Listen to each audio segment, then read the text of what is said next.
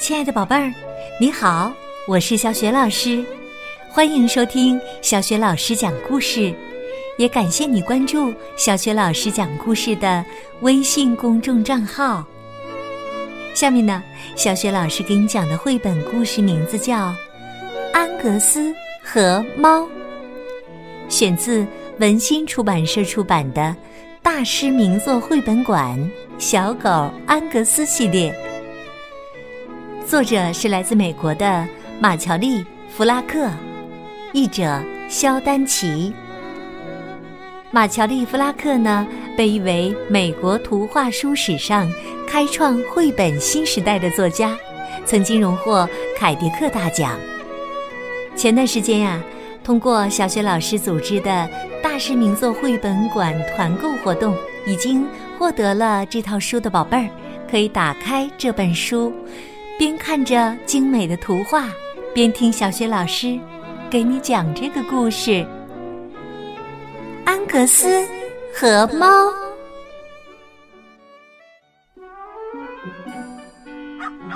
随着小狗安格斯一天天的长大，它的身子越来越长了，个子却长不高。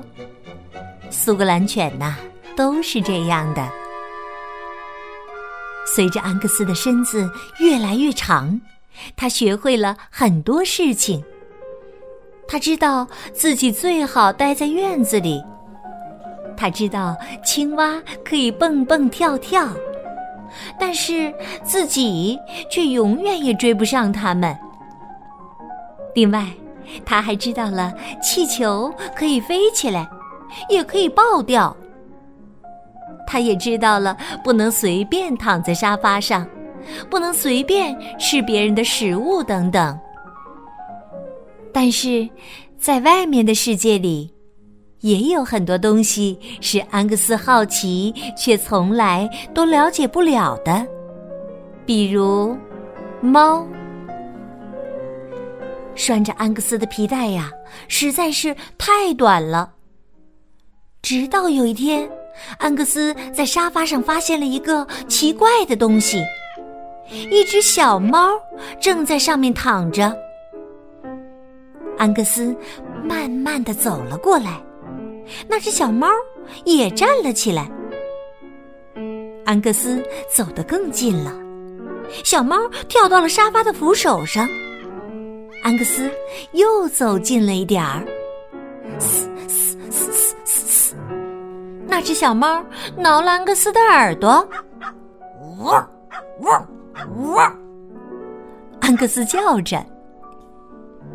小猫跳到了沙发后面，又跳到了壁炉上。但是安格斯不够高，他够不到它。在吃午饭的时候，小猫爬下来，吃起了安格斯的食物。虽然只是待了一小会儿，然后小猫跳到了桌子上，但是安格斯不够高，它够不到小猫。午睡的时候，小猫又坐在安格斯专属的那块阳光下，认真的洗着脸。虽然呢，也只是待了一小会儿。小猫又跳到了窗台上，但是安格斯还是不够高，它够不到小猫。整整三天时间里，安格斯都在忙着追赶那只小猫，但是啊，小猫却总是跳到安格斯够不到的高处。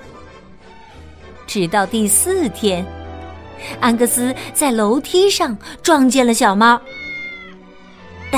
当安格斯跑到卧室之后，小猫却完全消失了。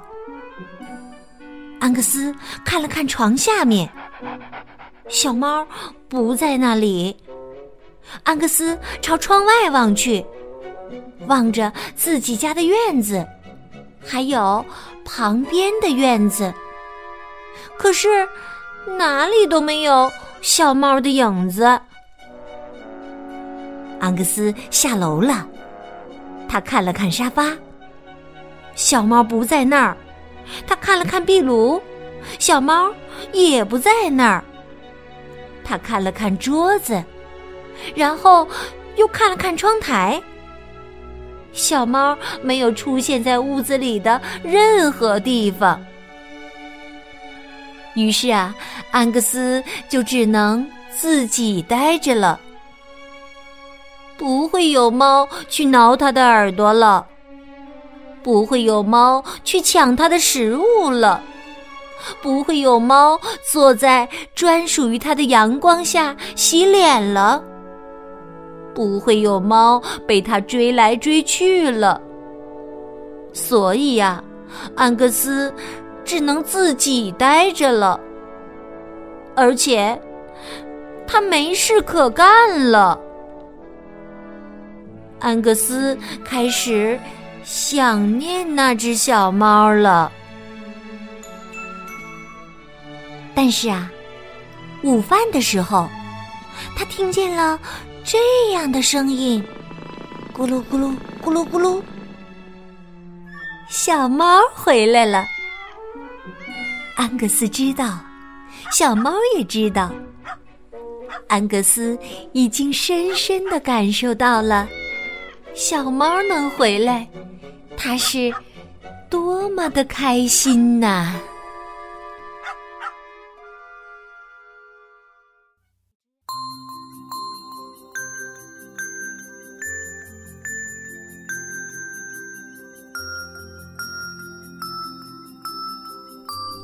亲爱的宝贝儿，刚刚啊，你听到的是小雪老师为你讲的绘本故事《安格斯和猫》，选自大师名作绘本馆《小狗安格斯》系列。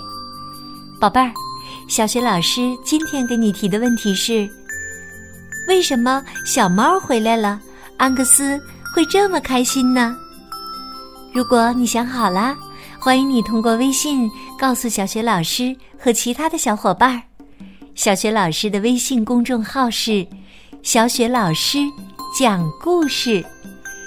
关注了微信公众号啊，就可以每天第一时间听到小雪老师更新的绘本故事了，也会更加方便的听到小雪老师之前讲过的一千多个绘本故事。如果你喜欢。别忘了随手转发给更多的微信好朋友，也可以在微信页面的底部留言点赞。想和我成为微信好朋友，更方便的参加小学老师组织的活动，也可以呢，在微信平台当中找一找我的个人微信号。好，小学老师和你微信上见。